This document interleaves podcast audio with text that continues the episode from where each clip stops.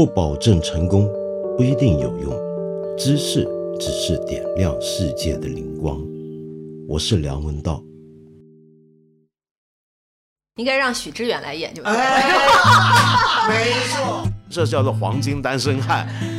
当然，我们不是在说许知远啊，然后在这个 说女权之前有人谈男权吗？但是我却很遗憾的发现，我能演的角色越来越少。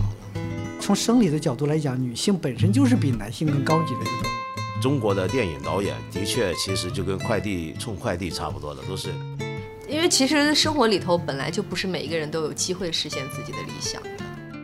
我也是做媒体的，我特别理解这种感受。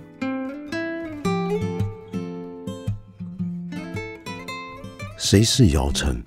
当然，我们都知道她是一个女演员，演出过很多让人印象非常深刻的女性角色。但是，我们要是再追问下去，那些女性角色是种什么样的女性角色？而身为一个女性的电影工作者，在这个时代的影像世界里面，又处在一个什么样的位置呢？问题就开始变得有点复杂了。因为我们很容易就会发现，哎，原来我们平常很刻板的对女性的种种的印象，是可以横向移植到电影的世界当中的。在电影世界里面，我们常常看到的女性的角色跟形象，其实很多时候都不一定是那么真实的。这个世界里面，我们日常生活中的女性。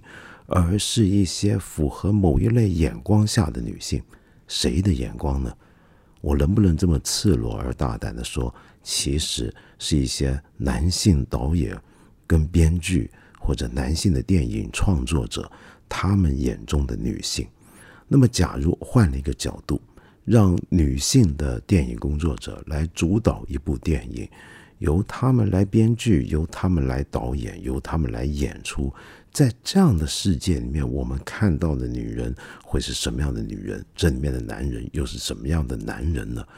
我最近刚刚好啊，看完了姚晨一部新的作品，由她担任主演、导演滕虫虫的第一部创作《送我上青云》之后，我觉得最有趣的就是这个电影里面的这个女主角。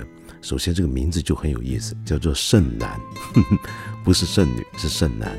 二来呢，这是这部电影里面让我看到了一种我自己不能够清醒的自觉的到，也没有办法在很多的男性主导的电影作品里面看到的一种男人的形象。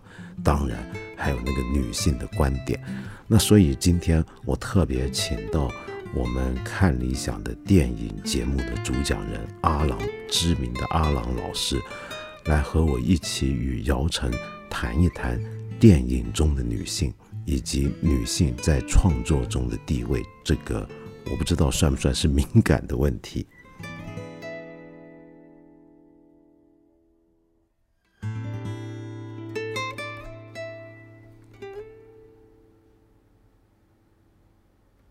OK，今天很开心啊，找到姚晨老师跟阿郎老师啊，我不要这么这么叫好不好？叫大姚吧。没有没有，我叫老师好奇怪。对，是我们很高兴能够在这里有机会来聊天。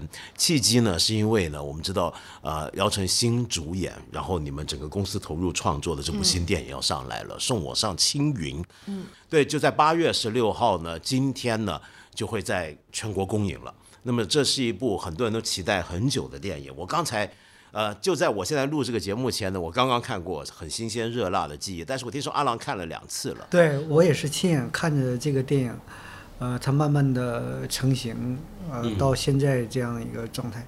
其实我做媒体，尤其是我还说我到明年的四月份是做做媒体十八年，嗯，我也很难说能够看这样一个电影，慢慢的、慢慢的变成现在这样的一个过程。刚刚还是挺多的，它真的是从文字的阶段到拍摄的初稿阶段到最后的成片，完全不一样。这是一个很神奇的过程。阿老师看过剧本的人，真的对是什么事儿让他完全不一样？呃，我觉得一般的而言说，电影有三三个创作阶段：一个写成文字的剧本阶段，一个拍摄的阶段。因为同一个剧本，不同的导演拍摄，可能是完全是不同的东西。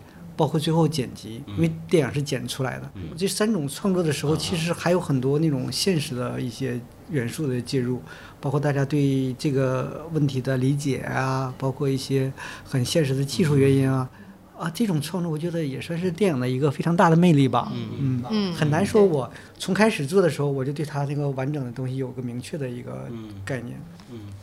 这个电影我们能不能这么讲啊？就是因为整部电影，嗯，有些人也许会形容为是一个完全很女性的，或者是女主导的一个电影，就女性主导。为什么呢？因为主角不用说，那就是姚晨一个，而且这个角色在戏里面的那个分量是有点像是一个晚上的满月。就是非常大的，坦白讲，它的存在感非常非常强。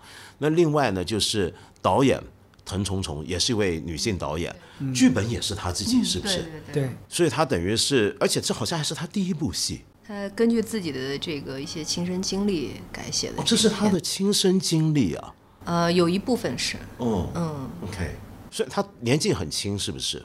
八五年的，八五年，哇，好年轻的人，年轻。好年轻。所以我好奇，就是这样的一个，我能不能形容在行业里面是刚刚出道的，对他刚毕业，刚毕业，毕业这是算他的毕业作业，毕业作业，对，这是很难得的一个机会。是，这是一个我没听很少很少遇听说过有这种事。那我想很好奇，能不能回头问一下，就是当初你是怎么想到要跟他合作的呢？其实就是一个一个很简单的一个契机，就是我们这个电影的制片人叫严云飞，呃，他发给了我这个剧本，他说你看看你喜不喜欢，这是个年轻导演写的东西。他原来就想花两百万给他拍了就就完了，后来我看完以后，我就真的很喜欢，我也很喜欢盛楠这个人物。正好那个时候我们公司呢也在摸索，就是我们到底拍什么呢？公司是有了。这个房房子也租了，我们一群人坐在这儿，大眼瞪小眼儿，我们该干嘛呢？这也是个很独特的创业故事。对呀、然后后来看到这个剧本以后，我说，哎，要不我们把这个片子，因为它体量显然它是一个小体量的电影，这样的一个体量的电影，我们如果作为这个公司的一个开篇，好不好？后来大家看完以后也都，呃，各自有感悟吧。从这个剧本里哈，呃，后来就很快的，我们就把这件事情给定下来了。定下来以后，真的是摸着石头过河，因为当时想，如果我只是主演的话，可能将来在跟这个导演的一些沟通中，嗯，因为他毕竟是个年轻导演，如果我跟他沟通过了，可能会让他很受打击。那如果完全不沟通，任由他去，呃，任由他就是想怎么拍怎么拍，呃，我我们也不知道他会会不会去往我们希望的那个方向。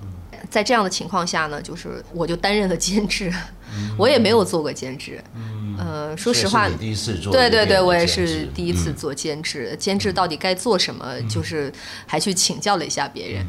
所以最后呢，就是这个片子呢，我我们当时班底上是呃，也帮着这个导演找来了台湾的摄影师呃林良忠老师，他是个很人文的摄影师，他也曾经拍摄过李安的三部曲，他也是第一个给我们发回这个非常完整的这个剧本反馈的摄影师。所以摄影师很快就有了。后来我们又找来了温波老师，温波老师也是业内数一数二的这个录音师哈，他拍过《芳华》《一步之遥》，包括我们的《找到你》也是他，包括我们的作曲蚊子老师是呃做过那个《白日焰火》，嗯，他也是非常出色的一个音乐人。呃，美术李佳宁是我们电影学院毕业的一个非常优秀的一位美术师，他很年轻，但他有很多很崭新的构想。其他的演员，演员很多是大家当时讨论出、讨论出来，然后我们又挨个儿去请的。那有的人请来了，有的人没有请来，嗯，但最后就组成了这个这样的一个这样的一个剧组。对对对对。那么我我能不能这么讲啊？就像刚才我开始说的，这是一个很给人的感觉啊，是一个女性主导的一个、一个电影。嗯，那么这一类的电影或者影视作品，是不是最近好像是一个现象？这阿郎，你觉得是不是？从表面来看是一个现象，你无论是好莱坞还是中国，呃，像好莱坞，我们知道有一些著名的系列电影，包括《星球大战》，它甚至连主角都改成了女性，嗯，和黑人，这是一个很很明确的一个趋势。但是我觉得具体落实到中国还是很不同。其实我知道，因为大姚，呃，他虽然大家知道他是一个很著名的一个演员，在大多数人眼里，这样一个演员可能是在一个。电影的创作当中有很大的权利，有很大的主导性。据我所知也没有，并没有，是不是？是吧？是的，并没有。这我觉得有的时候，包括这部电影上的时候，我们会不知不觉的说是女性一直在谈论女性，因为这上海电影节送我上青云，她入了那个亚洲新人奖，是吧？然后我看很多人看过之后。跟我说女性觉醒各方面，我就我也特别困惑，我就像说说女权一样，为什么总是在谈论女呢？说女权之前有人谈男权吗？在女性觉意识觉醒之前，女性不是女性吗？对，我一直很困惑这这这样的一件事情。我当然我们在谈论这样的事情时候，这个社会或者是这些这些评论者，嗯，他们什么样的心态变得非常微妙，特别好玩。我想这是不是一个呃，首先我们很难界定到底什么叫属于女性的电影是什么意思，这个类型该怎么定？但是我们可以注意到的的确确很多全球的电影工作者都很多时候会有时候会变得相当强调这一点。比如说我最近还看过一个纪录片，是采访美国好莱坞是等于是工业内的几个很厉害的女性导演。那么把这个当成一个主题，那另外美国也有一些影人，像 Nicole Kidman，他们是会每年，他甚至会这么来选片，每年我就要参与一部女性导演的作品，来推动这个女性的电影的这从业者的力量。那所以我觉得这里面至少是不是可以分两方面来谈，一个就是在到底在整个行业内、工业内，女性的地位是什么？女性在干什么？比如说有多少女性在出任电影监制？有多少女性导演？有多少？这是从行业内的工业的一个角色来讲。另一个则是这个电影本身的题材跟它的关注的范围，是不是？比如说像阿拉，你刚刚讲，是因为关注到女性的社会问题吗？是关注到女权的问题吗？还是怎么样？我觉得是不是有两个层面的东西在呢？我首先我觉得我们在谈论女性。呃，女权或者女性这样的时候，它本身就是一个偏见的偏见式的表达。第二点，这种偏见式的表达，我觉得到现在为止，它在扩大化，它走向了另外一个反的方向。比如说，有一年我记得，我也亲眼的看见，说有很多女性的电影工作者在戛纳电影节的红地毯上示威，说今年进入戛纳电影节的竞赛的电影没有一部女性导演的电影。那我就特别想问，我们选择这些影片的时候，它的标准是什么？是以影片的质量为标准，还是说因为是女性导演的性别标准，我们可以进行各种各样的放宽或者是呃调整？但是不能否认的一点就是，女性在电影行业，尤其叫女监制啊、女导演还是少数。我觉得和她的工作性质是有关的。像那个我我说那个刚才我们说拍《九层妖塔》的时候。我跟大姚说：“我说我原来对女性女演员的认知就是红地毯、晚礼服啊、香槟酒。可是，在在在那样的一个拍摄环境，阿克赛的时候，我穿了几层羽绒服的时候，他还得穿着一个衬衫在在拍摄。他还是像走红地毯那么穿 都练出来了，在红毯上练出来了，是吗？”这确实是个，我觉得和工作性质是有一定的关关系的，但是也和大的一个社会的舆论的方方向是有关系。再直接点问吧，那么中国今天女导演多吗？并不多，并不多，不多。对啊，嗯，凤毛麟角。是啊，为什么呢？就女性呃创作者在电影内圈内，比如说我见过一些很好的独立电影导演，在中国有一些女性独立电影导演，但你说在商业工业内。并不是很多，所以我一直好奇这是一个什么原因？这是一个社会原因吗？是一个体制原因吗？还是什么呢？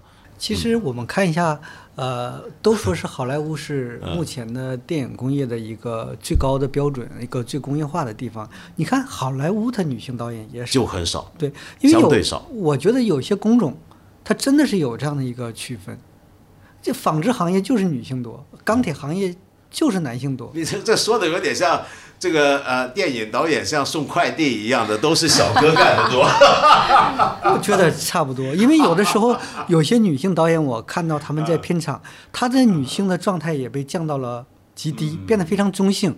当初许鞍华导演就说，他想做导演的时候，他妈妈特别担心，说你做导演就会变得那样，就特别不像女女女女生了。呃他说他一直在注意这这个事情，是不是和行业有关？我觉得还是和行业是有关系的，工作性质是有关系的，尤其是比较商业片的导演。现在的商业片导演，有的时候动动辄几百人、五百、七百、一千人的一个大的摄制组，各种各样的方式，事无巨细的一些工作，他已经不单单是创作层面了，他几乎就是一个将军在带领一些士兵，在短时间之内把这个战役攻下来。我懂了，但我们能不能说这个事情在改变当中？比如说，现在是不是有一些女性的创作力量正在中国电影行业里面出现？呃，在崛起，我我能不能这么形容呢？现在是不是有这个现象？就像刚才我们开始讲，最近几年好像全球电影业都在谈论这个现象，中国是不是也有了呢？也许过去中国的电影导演的确其实就跟快递冲快递差不多的，都是男的干还是比较合适。但是现在是不是已经在改变了？就女性创作者的力量正在出现，你觉得是这样子吗？姚晨，我前两天那个刚担任了一个电影节的形象大使，它叫山一国际女性电影节。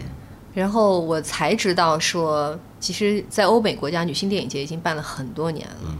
我们其实才刚刚开始，嗯真的是一切都是刚刚开始。嗯我之所以会来开这个影视公司，我就说从我个人的个人的这个局面来来聊这件事情哈。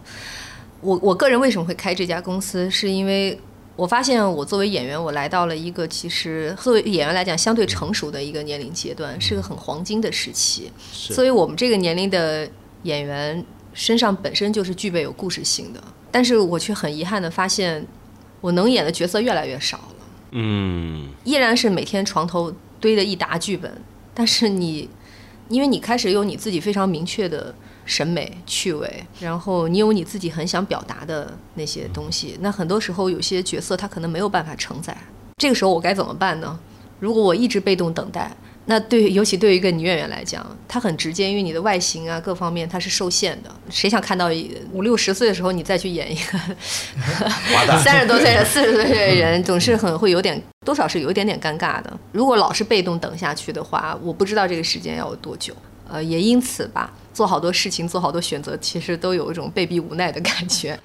所以我开始做了这个影视公司。我我觉得你说的这个太好了，因为我恰恰就有这个感觉，我恰恰觉得是很多的男性的剧作者跟导演在构思一件事情的时候的里面的女性的角色，是其实类型种类是很有局限的，他是从男人的角度来看女人是什么。然后女人几岁是什么状态，另一个岁数是什么状态？他看到的那个女人是他自己看到的女人，而不是一个女人看到的女人或者女人感受到的女人。所以我真心觉得，很多时候男性创作者在拍电影的时候，在做电创作的时候，他在处理女性角色的时候，你。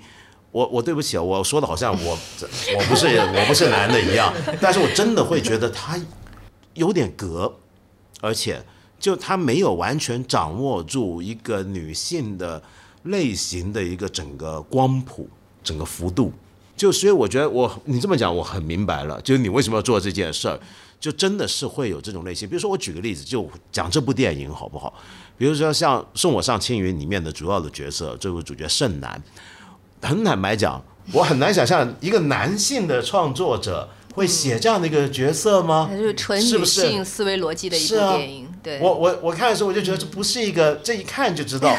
你甚至我不知道这个导演的性别，我都会觉得这这应该是个女性写的，不是很难是个男性写的。只有有一些出来有一些男性看了电影会觉得有点被冒犯，是吗？因为可能在我们这部电影里头很难看到，嗯一般这个电影里头看到了比较理想化的男性，啊在我们这里头都没有，真的都没有，真的都没有。我觉得我刚跟我同事一起看的时候，我才一看完说哇，这个电影太奇怪了，就是说每次转到那个叫刘光明是吧？每次到刘光明在说话的时候，我就觉得特出戏，太尬了，我的天哪！然后你就觉得这个角色好像理论上如果男的来拍啊，他就是个应该让许知远来演就。没错，极为准确，怀有理想的高级男性知识分子。然后你看他自以为啊，然后你让女性来写，他就这样。许知远，你也有今天。这个，所以我觉得这真的就是，你就觉得太好笑了。那个男的，就每次他说话，我就觉得乐。就这，但是你想想看，这种这种男人不大会拍写这种男性。就那种男性的知识青年偶像的那种感觉啊，就是我觉得太搞笑了。所以这个戏里面，呃，所以我真觉得那是个女人的东西。你是不是看到这个剧本的时候，就第一个感觉就是这样？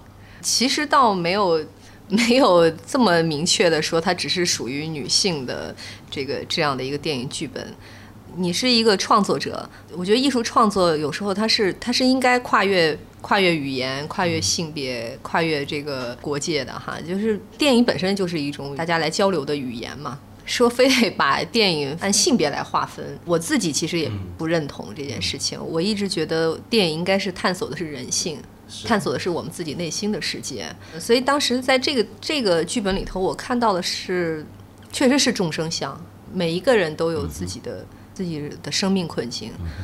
在这个电影里头，呃，我很喜欢的这几个人物，盛楠还有刘光明，包括四毛，某种意义上说，我说他们都是失败的理想主义者，就在这个现现实社会中失败的理想主义者，在我身边也有很多很多这样的，很多很多这样的人，他们不像我之前演的苏明玉。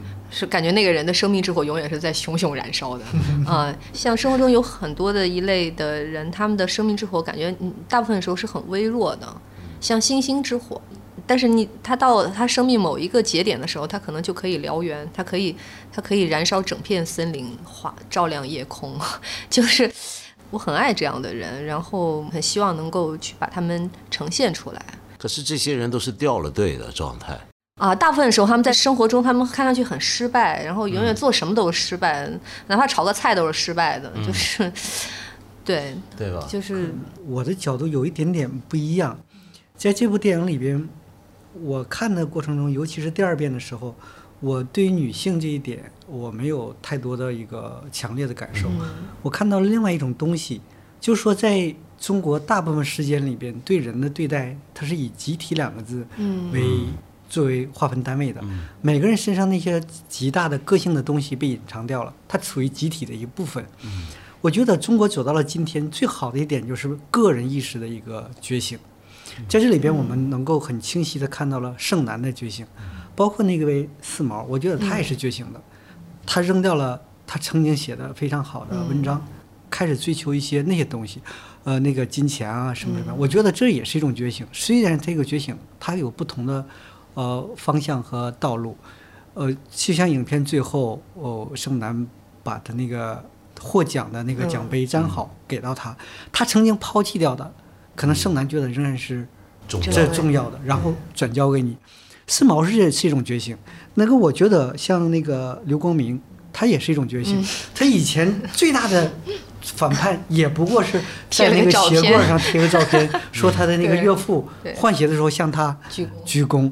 他他从楼上跳下来，包括他最后葬礼上坐着那块儿，他只是用觉醒，他这种反叛的举动，嗯，也是他所能够做出来的。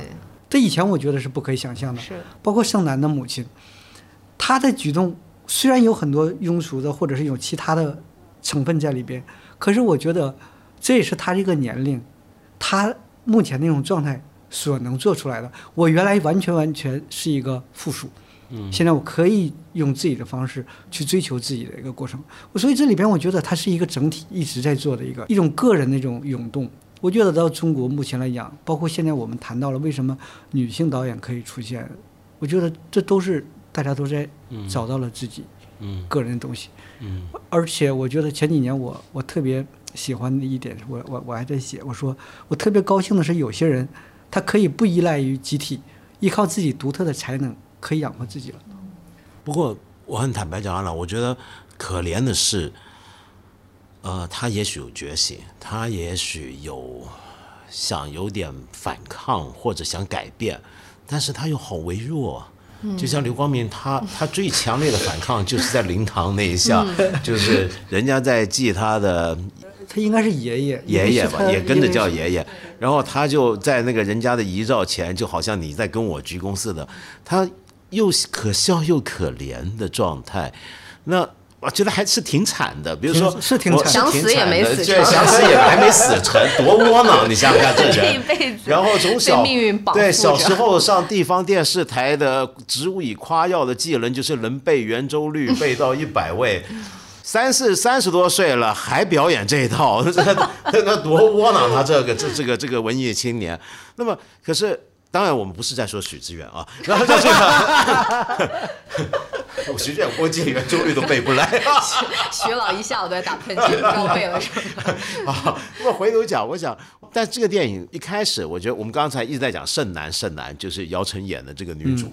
呃，我在这里，因为大家听的是音频节目，我要先跟大家讲，这个盛男 是盛是强盛的盛，不是剩剩下下的的盛剩，但是他是故意有这个谐音效果的。是的因为在电影一开始的时候，我觉得头十分钟导演非常利落的在交代了很多东西，其中一点就是包括，比如说他在上扶手电梯的时候，后面有一男一女就在讨论中国的剩剩女女的定义，对然后就好像是二十七岁以上的。女青年如果没有结婚就已经叫剩女了，那那个女的就回问那个男的，那男的呢？男的就这叫做黄金单身汉。那这个是一开始就点题出来了，很快的就点题，这个剩男这个女主角是处于一个剩女状态。那所以我们很难不被这个试点引导，就是一开始我们就会关注到，哦，这个女孩子，这个女主角，这位记者，这位非常勇猛的这位女记者，其实是我们社会中所定义的剩女状态，而且某个程度上，她甚至还很符合。为什么呢？呃，剩女一般讲，之所以成为剩女，会是剩女，有几点理由。第一，她学历很高。那这个剩男呢是一个硕士，拥有硕士学位，博士呢是博士生在读，那这学位太高了，那你叫男的怎么办呢？然后第二呢，就是他还是个呃天不怕地不怕的记者，遇到人家发疯要跟他要揍他，他还跟人家对打，是一个很强悍的一个姑娘。那这时候我们就啊，这人活该剩了，就很多人会有这种感觉。胜过男人的对，都胜过所以这个胜是很多重意义的。那但是另外还有一点也很有意思，为什么他的父母会给他取名做剩男？当然，这个剧本里面，这个电影里面没有交代这一点，但是我们也不妨想象一下，因为他是一个八零后的独生子女。其实我们知道，在中国有个现象，我觉得蛮特别的，就是中国很多家庭独生子女这一代。出现了一个我觉得在中国性别角色发展史上特殊的一个转折，就是有很多女孩子，由于她是独生的，她本来是个女孩子，但是父母把养她的时候当男孩养对，当男孩养。那男孩子呢，父母有时候呢对他的骄纵啊，又把他有点像当成女孩养。这就是为什么我觉得八零后之后中国的年轻人的，我觉得有点不一样。我前几天还跟朋友聊呢，就比如说现在在有一些朋友在大学当老师的，就那个学生就跑去跟他哭，就说这个老师这回考试能不能够就给我过了，怎么样这类？我说那我就问这哭的是男的多女的多？他说九成都是男的，说女的不哭这个，就是他的学生中最彪悍的都是女孩子。哭的像娘们的都是男的，然后就所以呢，就就出现这个转变。那我觉得盛男给我的感觉就很有这种感觉，就是一个家里面父母可能对他的整个养育对待方法，你看他一回到家见他爸爸，嗯，呃，爸爸爸一看他脸上了，就问他。呃，怎么了？又打架了？那他打赢了还输了？要说赢了，要赢了就好关心。并不关心他的对伤情，，这这这真的是当而且这是典型的当男孩子对待的对这个地方这就是对男孩子的养法。那所以这个角色太有趣了，我觉得这个角色这个写到这样的一个，就好像很符合我原来对八零后的一些女孩子的想法。所以姚晨你在演的时候，你你怎么掌握？你对这个角色的感觉是怎么样？其实这个细节是当时呃加的，因为我觉得一个人的性格性格生成其实是跟他的呃童年时期的那个成长经历还是有一定关系的，所以我也一直在想，为什么剩男会是剩男，就是会是这样的一个性格的女性，因为尤其我我自己也是个独生子女哈，就是一个 你就是被当专门还好还好还好，我爸还好。就是我觉得一个女孩的呃，在成年之后的自我认知，其实很大程度在最起初的时候是来自于父亲对她的一个呃一个认同。比如说说我自己吧，就是我爸呢，从小他对这个美女的。标准概念就是樱桃小嘴 一点点 啊，淑女啊，他觉得这是这是女人美丽的这个标准啊，所以他小时候每次见到我都是很发愁啊，说，哎，你笑的时候能不能把嘴抿一抿呢？你能不能不要这个老是这个咧着嘴大笑呢？因为我我很小的时候就有印象，就就我父亲老对我说这句话，所以很长一段时间里头，我对自己的这个。呃，样貌都是会非常不自信的，对，因为我觉得在我爸爸眼里头，我不是个美女。所以，直到我做演员，这个演员那个职业身份对我的帮助是很大的。你爸才赫然发现，哟，原来我闺女是个美女啊！那倒并没有，对，那是我自己发现了自己。自己 现在呢？现在都觉得你是美女。现在我对我的长相是很满意的，因为我后来会说服你爸爸，你看，人家大家都觉得我挺不错的。呃，这个倒倒倒也没有，也不用改变他，就是，嗯。后来发现自己这个形象是一个非常适合当演员的，因为很有特点。所以在那么小的时候，就是如果一个父亲对一个女孩他并不那么认同，然后始终是要求她做什么事情都要赢，都要成为第一，那么好强，他一定会对这个女孩的性格。会造成一定的这个影响，所以这个剩男才会，你看他考试也必须得，呃，不就就买鞋都得买耐克啊，有因为那有对勾啊，什么都是要求这个孩子就是为他们长脸、长面子，呃，那母亲又是个十九岁就生了他的那样的一个母亲，也也不懂得责任二字，这个这个这一对父母基本上在责任上是缺失的。那我觉得只有这样的一个。夫妻关系才能会对一个孩子会形成一个看上去没有那么完美的家庭的这种环境。那在这样的环家庭环境里成长出来的孩子，他一定会 会有一个就是他自己的一个这个命运轨迹。所以这是个野蛮生长的。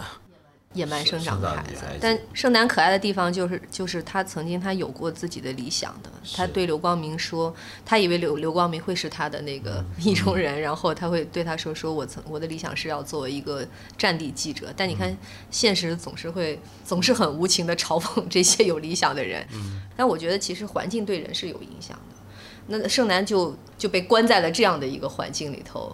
也是一个记者吧，名头上也是个记者，但可是你看他那个作为记者，他连他连分工都不是很明确，他到底是一个 摄影记者呢，还是一个文字记者？就是可能在小报社里头，就是也也也也什么活都是，反正你就都干了吧。嗯。然后他还老把自己当一个战地记者一样的对待，老要像福尔摩斯一样去。去搞清真相啊！明明其实是去报道一个什么救火英雄，但他就老觉得 事有蹊跷，他还要去翻山越岭的去搞清这个真相，还被狗追啊，又什么这那的。这被狗追的细节还是我我的记者朋友提供给我的，说他们都是以前做这个调查记者的时候，被狗追对，因为老是不能这个走正道，就是只能翻墙啊什么，经常会真的有被狗追的时候，所以就把它用上了。你能感感受到他的这种酸楚感，就他也好，刘光明也好啊，还有四毛也好，我感觉他们都是被现实绑缚住手脚的人，而且很惨啊，这个绑缚。你比如说像盛楠是一个想做战地记者的人，然后最后因为自己呃有病，然后不得不变成一个帮一个土豪的老爸来写自传，这多窝囊啊！因为其实生活里头本来就不是每一个人都有机会实现自己的理想的，嗯，其实大部分人都离自己的理想就是 越来越越遥远，嗯，这个我也是做媒体的，我特别理解这种感受。像去年的时候，我们把上海的办公室停掉，搬回北京，面临着十多年的杂志怎么办？因为计算成本你不可以运，而且新的地方也不允许，很难。进行存放，我就卖掉它，卖掉它一个收废品的，他看了看说不收，铜板纸不好卖。后来说就这样吧，就整个我给你一百块钱，我就站那看了看，我说十几年的一个一个工作，然后一百块钱给我收走了。嗯，那个时候我觉得伤感完之后，我会觉得我很矫情，因为在这这种现实里边，我会为我这种反应有点惶恐，会有点惭愧，我不知道为什么我会有那样的感受。可是这就是说不清道不明的一个现实的压迫。我觉得社会上，所以这部电影有意思的地方就是，呃，它好像是个女性角度的东西，但是它让我们看到，可能透过一个女性的主角跟她身边发生的事，看到很多刚才我们都说，也许我们很多人都经历过这种很无奈的事情。就很年轻的时候充满理想，或者觉得自己天降大任，嗯，然后最后发现自己不晓得窝在什么地方，做一些小时候如果想到会看不起自己的事情，对嗯对对那那可能都很无奈。可是我觉得这里面有一个角色也让我觉得很同情的啊，那就是盛楠的妈妈。嗯这是一个我非常非常同情的一个角色，因为呃，为什么呢？你想想看，我们刚才说，刚才阿郎一开始也提到说他是有觉醒的过程的，嗯，这个觉醒就是他开始觉得我都这个岁数，我要为自己做点什么，我要追求自己，嗯，那这个就像是刚才姚晨讲的，她是个十九岁就嫁了人的一个姑娘，根本什么都不懂。然后呢，而且当初人家娶她，就因为她年轻漂亮，所以有点像是娶了个花瓶回来，然后她也没有什么别的追求，然后就让自己年轻漂亮。可是年轻这个东西是你不是你努力就能做到的，所以她有一天不年轻了，那该怎么办呢？好像一下就什么都没有。这个角色马上让我想到，其实生活中真有不少这种女性，就是她到最后几十岁了，呃，她到了要停经的阶段，更年期了，然后忽然发现，天哪，我该怎么办？我有什么东西？我是谁？那么，然后他说他要寻找自己，然后她女儿很无情对他妈就跟他来一句：“你寻找你的自己，你有自己吗？这个你你根本没有自己。”其实那句话我觉得很尖锐，就他真的好像是一个没有自己的人。那那他还能怎么样呢？他每天要他再寻找自己的方法。更无奈的是，他再寻找自己的方法，可能就是打封唇，然后化化妆，再找一个男的。当然，我们也可以说啊，这也某种程度上是个寻找自己的办法，因为你还没离婚，虽然你老公已经早就跟第二个在一块了，但你反正还没离婚，你可以追寻另一段你的爱情生活、感情生活。可是仍然让人觉得很悲哀，就是他现在要展开自己的新生命，他的办法可能是再找一个男的，其实还是以前的方法的一个复制。是是不是这样子呢？哎，可能这就是男性的角度。可能从我的角度来看，是我倒是觉得妈妈是一个活得比盛楠要通透的女人。是 对，你看，其实妈妈跟那个盛楠当时在那个屋里头有一段对话，嗯，妈妈就对盛楠说：“说你又没法像我一样啊，就是我只要自己开心就好。她所有的人生选择都是自己开心的。”我觉得她还是比比盛楠能够放得下一些东西的，然后也更更加勇敢的面对自己的内心吧。嗯那他这么勇敢是因为年龄吗？还是因为什么？我看这个电影的时候，我最感动的一点，呃，就是盛楠和妈妈在吵架，嗯说小时候我坐飞机怎么怎么样。我这里边可能就是电影，就是有这样一个艺术吧。我们是从别人的故事里，其实体会的还是自己那些那些感触。我最大的感触就是，我们小的时候觉得父母都那么大，他们是大人，他们可以做一切事，可以承担一切事情。其实我们不知道，他们也很惶恐，也没有做好做大人的、做父母的准备，只不过是在两者在生活的过程当中互相激励着，或者是互相影响着，各自在长大。无论是盛楠的选择，还是妈妈那个美芝的选择，这都是他们所能够做出的一个选择。嗯，因为对于妈妈来讲，她不像盛楠有那样的一个在妈妈看来不切实际的理想。嗯，妈妈是没有什么不切实际理想的人，所以我说她其实活得比盛楠要快乐。可是这种快乐跟通透，我能不能这么形容？我同意你的这个说法，他他 的确是一个更快乐的人。嗯，可是这个快乐是不是就是因为，就像你刚才讲，他没有更多的什么理想，这个片子里面很多人都有理想的，呃，四毛有理想，对。就是要做一个成功人士，对，呃，盛男有理想要做战地记者，那么只有妈妈她就是我要每天过得快乐，嗯，这是她的理想，对，刘光明是要想拿高高学历、高文凭，是。对，对，嗯。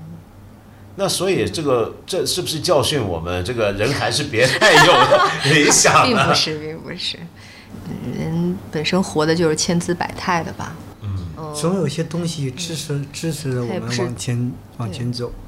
但是这个走，我像每个人选择可能是都有自己的道理，只不过是出于我们旁观者觉得觉得会给他人为的加一层道德啊、理想各种各样的一个光环。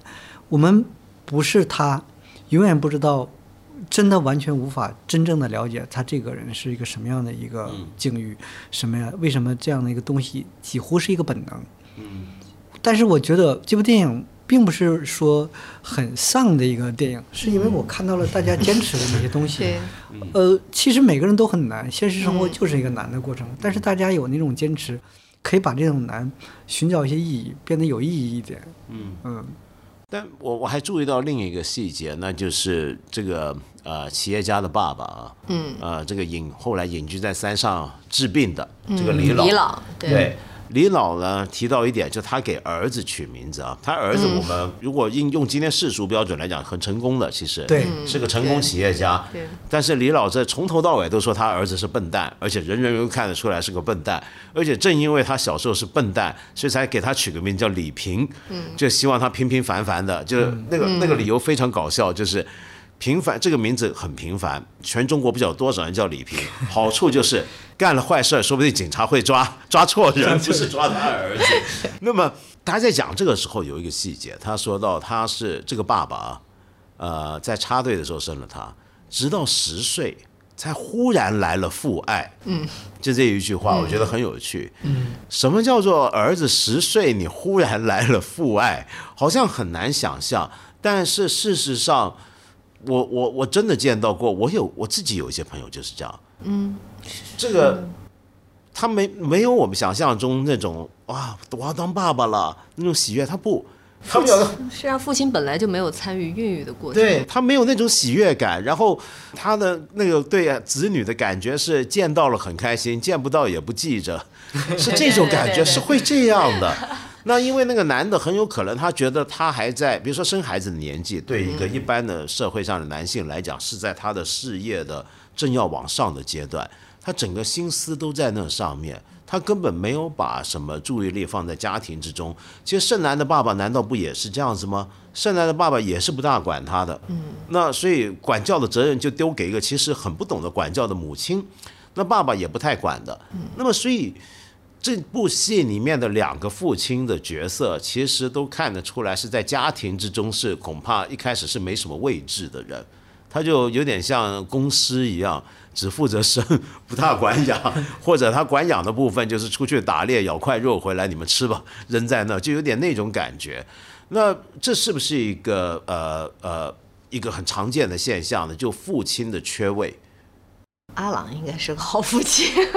呃，是这样，因为我据我了解一些情况，呃，影片所传达的东西还是比较真实的。因为在中国目前的情况，还有很多情况真的像过去的那种社会的时候，雄性动物出去打猎，然后去走，它和这个小动物之间的关系并不是一个很很密切的关系。包括这不只是两个父亲，包括影片当中几位男性，我觉得特别好玩的一点就是，其实从女性的角度，从我们这个作者的角度来看，他们都是很失败的。刚才道长也说了，他有很多可笑，包括呃那个那个刘光明啊，都很可笑。可是他们如果放到中国当下的社会现实里，其实他们都是成功人士。嗯，李平是个企业家，四毛起码比盛楠要成功，因为他既会文字那一块，还有一个商业那一块。呃，刘光明也毫无疑问，在大多数世人的眼中他是成功的，因为他嫁入了豪门。对对对对，对，但是他，你看这种这种反差，我觉得可能就是目前社会走到了今天，呃，他那个临界点所产生的那种独特的人物形象，甚至我们再回头看，说男性导演看女性，包括一些为什么到了黄金期的女演员他没有太适合自己的角色呢？是因为很多不只是导演，很多观众他对女演员的想象也永远是年轻。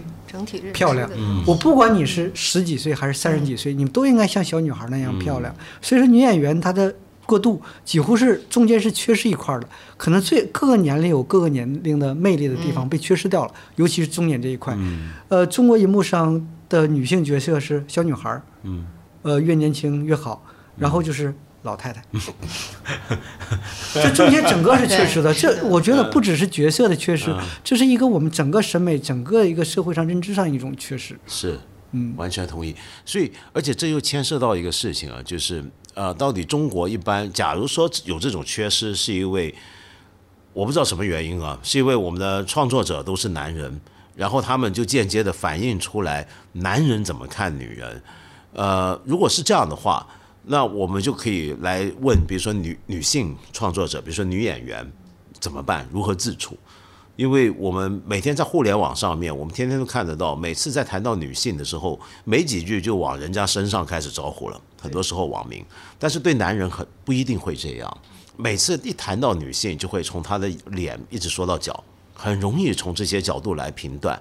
那我想知道，像姚晨你怎么看这种情况？呃，这也是我们希望未来能够，哎呀，能够改变的问题吧。就是我们希望在这个我们自己做的这些影视剧里头呈现这些闪光的女性形象，因为她们也是我看到过的、了解的当代的女性的这些呃，她们真正的面貌。所以我希望通过这些作品能够能够改变多少改变一些呃，不管是呃这个环境里的男性还是女性对女性的认知，我希望他们能够真的热爱女性。嗯我还是希望除了热爱以外，更应该去尊重女性，因为社会已经发生了变化，我们还停留在原来的认知里。这种巨大的变化是什么呢？科技的发明改变了社会一些劳动性的一个结构。过去的时候，很多男性为什么可以占据一个比较主导的地位，是需要付出体力，就像过去的雄性动物需要出去捕猎一样，回来养活这个家，带给雌性动物啊，带带给那些小幼崽一个一个一个食物。现在变了，因为科技的发明，大家真的是男女越来越平等了。而且在平等的过程当中，不需要那么多体力性的东西了，呃，然后呢，女性又更加发挥了自己那种忍耐力啊，那种细致啊，她可能在这方面做得更好。可是男性呢，仍然停留在原来的那个状态里边，他对他充满了一种各种各样的无知。其实我们知道，从生理的角度来讲，女性本身就是比男性更高级的一个动物，嗯，她自己，呃。呃，他出生的时候，比如说小男孩和小女孩相比，同样的年龄，小女孩会比较快的学会走路啊，学会说话，比较早熟。对对，即使是现在我们看一看，这从人的平均寿命来讲，也是女性高于男男性的。对对对。那么我们为什么 男性在这样一个一个中间的状态里，就生出了那么多的优越感，生出了那么多不平等的东西？嗯，尤其是现在这样的一个情况，真的是男女平等，可以做相同的，对社会有差不多相同的付出了。嗯不过我我倒觉得这点我倒蛮蛮期待的。我总是开玩笑的说，我们很快会目睹一个新的母系社会的来临。这我在自己身边就看得到。为什么？因为比如说我的公司，我们招聘员工啊。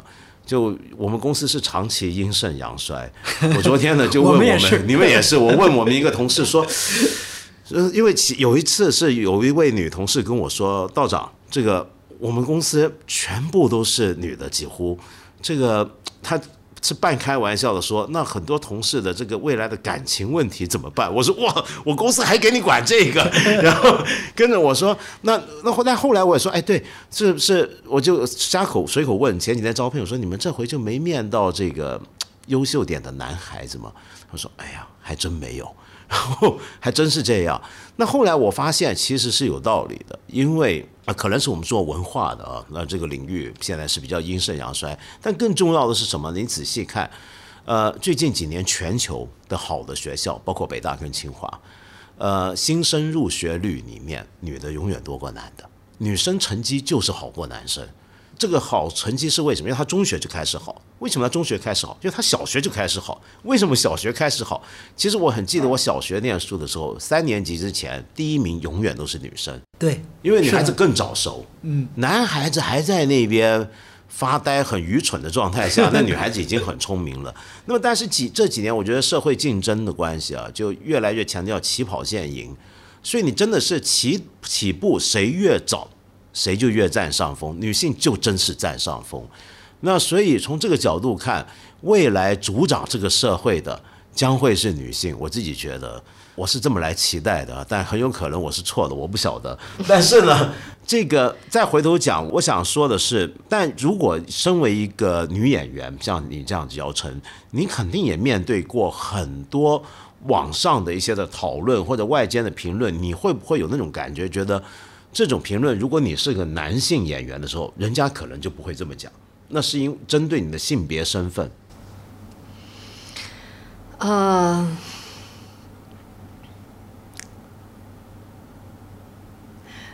我想有一些词儿应该就不会出现了吧？嗯嗯，对，有一些很恶劣的词儿。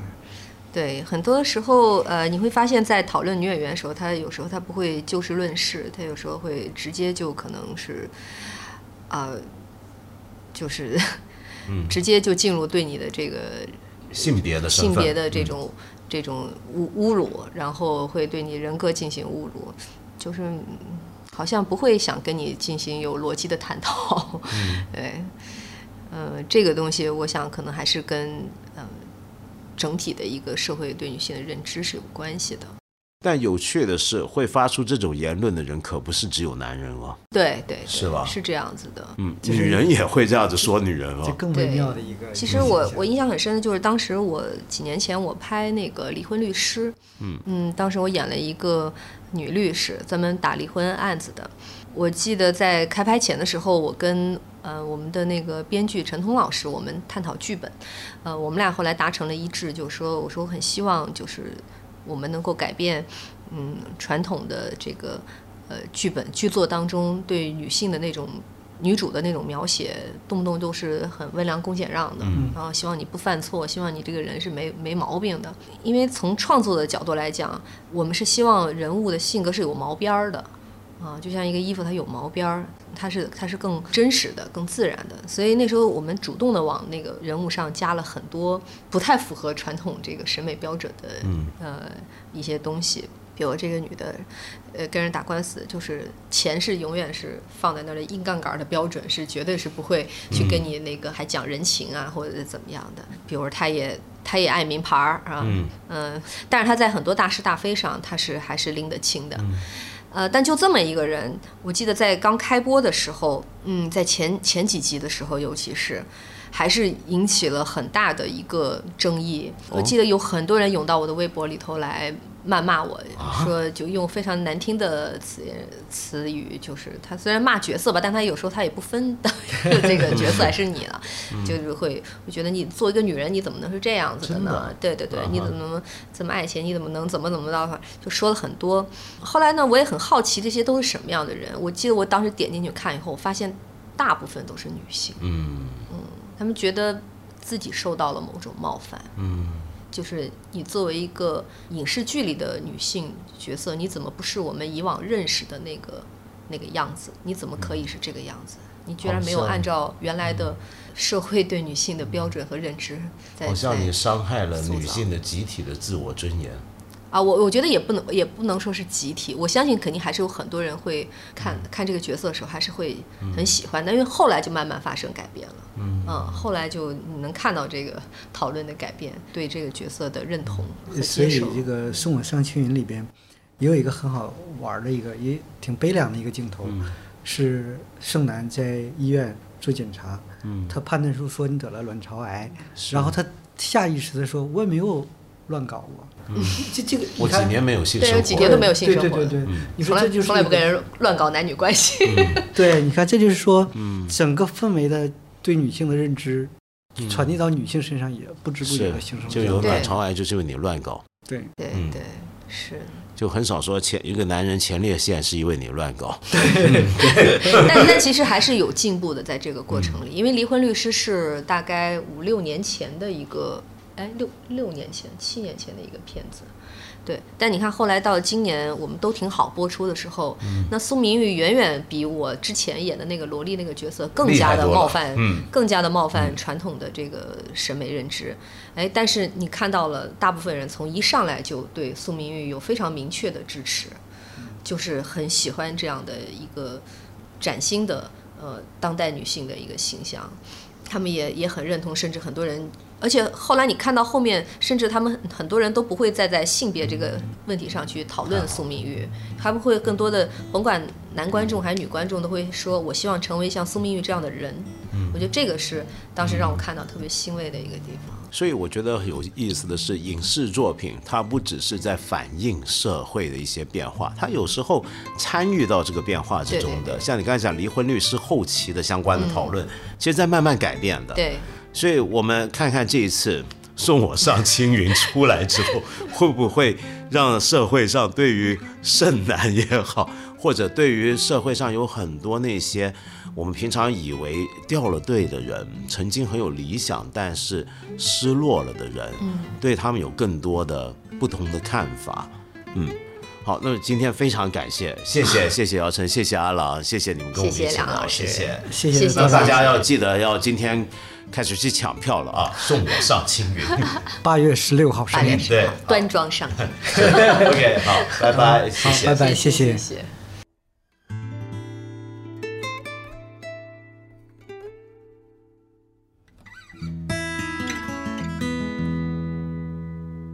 对了，各位朋友，我们再提醒大家一次啊，我八分这个节目是每个星期三、每个星期五。